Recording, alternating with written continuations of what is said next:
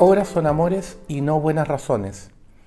Seguramente usted ha oído más de alguna vez este refrán popular que quiere graficar, como se suele decir, la diferencia que todos hemos percibido o nos ha tocado enfrentar entre decir o afirmar cosas, cuando ello puede resultar relativamente fácil y sin mayor costo, a tener que actuar de una cierta manera, consistente con eso que se ha dicho antes, y por tanto asumir las consecuencias de esos actos y los eventuales costos, efectos negativos, etcétera, que ellos tienen. Eh, de alguna manera, el refrán refleja esta idea en que una cosa es hablar y otra cosa es actuar, y, y el objetivo, por cierto, es tratar de que en una persona y en general, sobre todo en quienes ocupan cargos públicos, ambas facetas, el discurso y los actos, coincidan. Eh, esta parece ser una cuestión importante tener presente ahora que, según establece nuestro ordenamiento institucional, corresponde que comience la discusión de la ley de presupuesto. Eh, como usted sabe, la ley de presupuesto entre nosotros tiene una regulación muy importante, tanto a nivel constitucional como legal, principalmente a partir de los sucesos eh, de la Guerra Civil de 1891, pero no solo por eso, sino por la importancia que la ley de presupuestos tiene en el funcionamiento de toda sociedad. Y en este sentido, siempre la ley de presupuestos es una manera de verificar esa coincidencia a la que aludíamos hace un momento entre lo que se dice, por usar el sistema institucional chileno nuevamente, al momento del discurso de la cuenta pública a la nación, y lo que se grafica efectivamente como planteamientos, objetivos, metas en el presupuesto, que es donde se destinan los recursos. Como sabemos, hay muchos objetivos a los que se podrían destinar los recursos públicos y, por cierto, siempre van a ser más los objetivos posibles que los recursos de los que se dispone. Y por ende, la presentación del proyecto de ley de presupuesto, que le corresponde al presidente de la República, es una manera de mostrar cuáles son las prioridades del gobierno y cuáles son los objetivos que va a perseguir, de qué manera, con qué intensidad cuáles más que otros, en qué orden, etcétera. Eso va a quedar ahora sí graficado, ya no en el discurso, ya no en las palabras, sino que en los hechos, y en los hechos de la manera más nítida posible, que es la utilización efectiva de los recursos escasos en ese sentido. Por cierto, la discusión y aprobación en el Congreso no es un tema menor, constituye un elemento fundamental del orden institucional, que es, como se suele decir, eh, la contracara o la regla que hace coincidencia con lo que hemos planteado, de lo que hemos hablado cuando se toca el tema tributario. En efecto, si la regla es que los tributos deben ser aprobados mediante leyes para que sean los representantes de quienes tienen que pagarlos quienes los aprueben, bueno, la lógica consecuencia o la lógica eh, regla que engancha o engarza con esa es que el gasto también, el gasto del gobierno, sea también aprobado por los representantes de quienes han puesto esos recursos en disposición de la autoridad a quien corresponde gastarlo. Dicho en otros términos, si asumimos que el Estado no es directamente productivo, sino que gasta los recursos que las personas, usted, yo, todos nosotros, ponemos en sus manos a través de los tributos, y que eso tiene un objetivo, un norte que es servir al interés general, al bien común o al bien público, si se quisieran plantear ese tipo de formulaciones clásicas en torno a los objetivos del gasto público, bueno, entonces es lógico que los representantes de quienes han puesto esos recursos velen porque esos recursos se utilicen de la manera más adecuada posible y revisen cuál es la estructura de prioridades de objetivos de meta y en qué orden las está planteando el gobierno. Eh, eso supone revisar no solo a qué se destinan los recursos, por cierto, sino que también cómo se gastan, en qué se utilizan. Eso supone también, por ejemplo, revisar esos análisis que cada cierto tiempo se promete que se van a hacer sobre rendimientos de distintos programas públicos, para ver primero si no están duplicados, y por lo tanto si no se está gastando varias veces fondo público aludiendo al mismo objetivo y por lo tanto se podría gastar una sola vez y ahorrar por tanto, sino que además si efectivamente el programa que está mal evaluado se cerró, se terminó, se cambió, se rediseñó, es decir, se hizo algo al respecto. O si entramos, que sería muy peligroso, o si entramos en una suerte de acostumbramiento de que, bueno, el presupuesto es a lo menos el del año anterior actualizado como si todo lo que hubiera estado contenido en el anterior fuera correcto y como si no correspondiera revisar nada, no correspondiera revisar rendimientos, utilizaciones, objetivos, etc.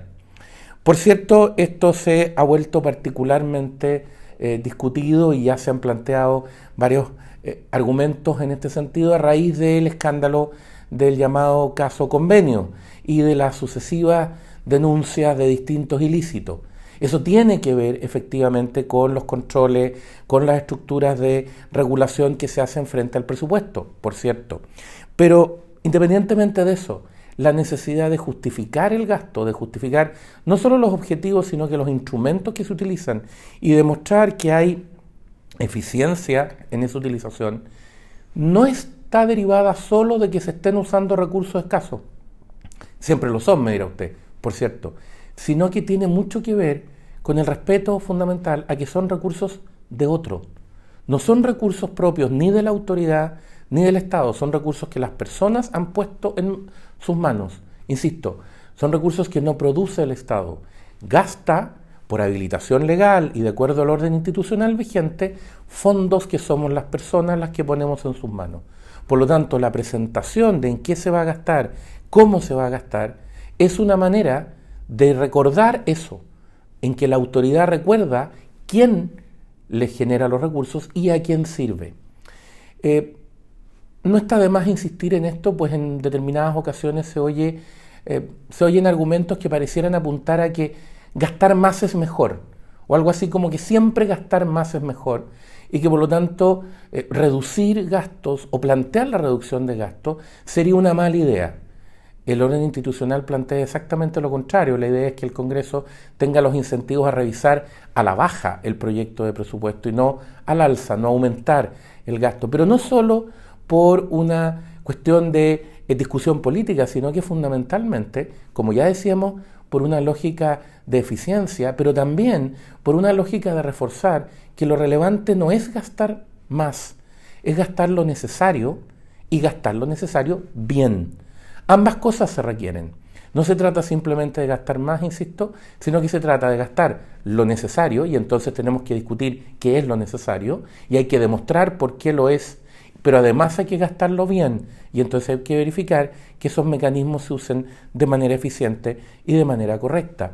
Eh, por cierto, el presupuesto tiene muchos más efectos. Tiene un efecto en los equilibrios económicos innegable eh, y todos sabemos lo dañino que puede ser una expansión presupuestaria para efectos del control de la inflación y, una serie de efectos negativos adicionales. Sin embargo, cabe plantear una cuestión que podría considerarse menos discutida y que tiene que ver cómo el presupuesto refleja quién es el protagonista. Eh, si uno usara el símil de una película, eh, siempre los guiones, la manera en que están planteadas las apariciones, etcétera, reflejan quién es el protagonista, quién es el personaje principal. El presupuesto de un país refleja quién es el protagonista. ¿El protagonista es el Estado o el protagonista son las personas, su libertad, su capacidad creativa?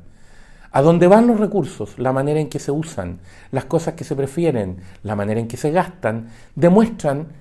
quién reconoce ese presupuesto que es el protagonista. El Estado al que tengo que respaldar y entonces tendré que pensar que todo pasa por soluciones estatales o las personas cuya libertad es la que tengo que reconocer, a quienes tengo que abrir espacio y entonces esos recursos tienen que ir fundamentalmente a garantizar el marco en que ellas se puedan desarrollar y puedan actuar de manera correcta y desarrollarse de la mejor manera posible por el bien, por cierto, de todos.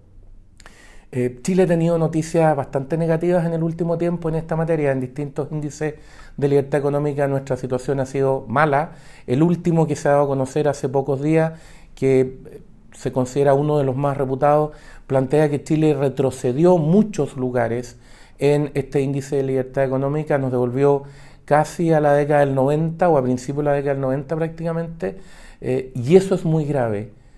Si es que uno cree de verdad en que la capacidad de desarrollar a los países radica fundamentalmente en el esfuerzo y en la capacidad de su sector privado de acometer ese gigantesco desafío.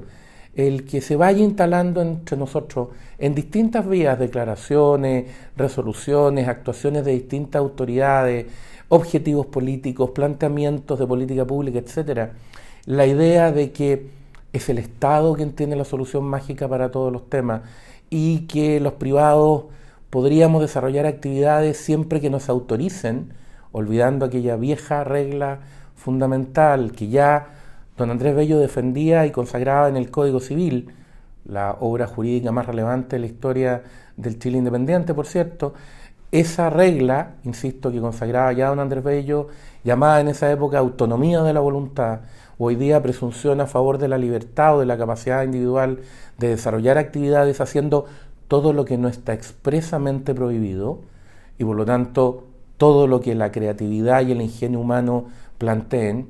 volver sobre esa lógica resulta muy importante. Por lo mismo, esta es la ocasión de preguntarle, de preguntarnos al presupuesto, como si fuera el guion o como si fuera el director de la película, quién es de verdad el protagonista. El libero, la realidad como no la habías visto.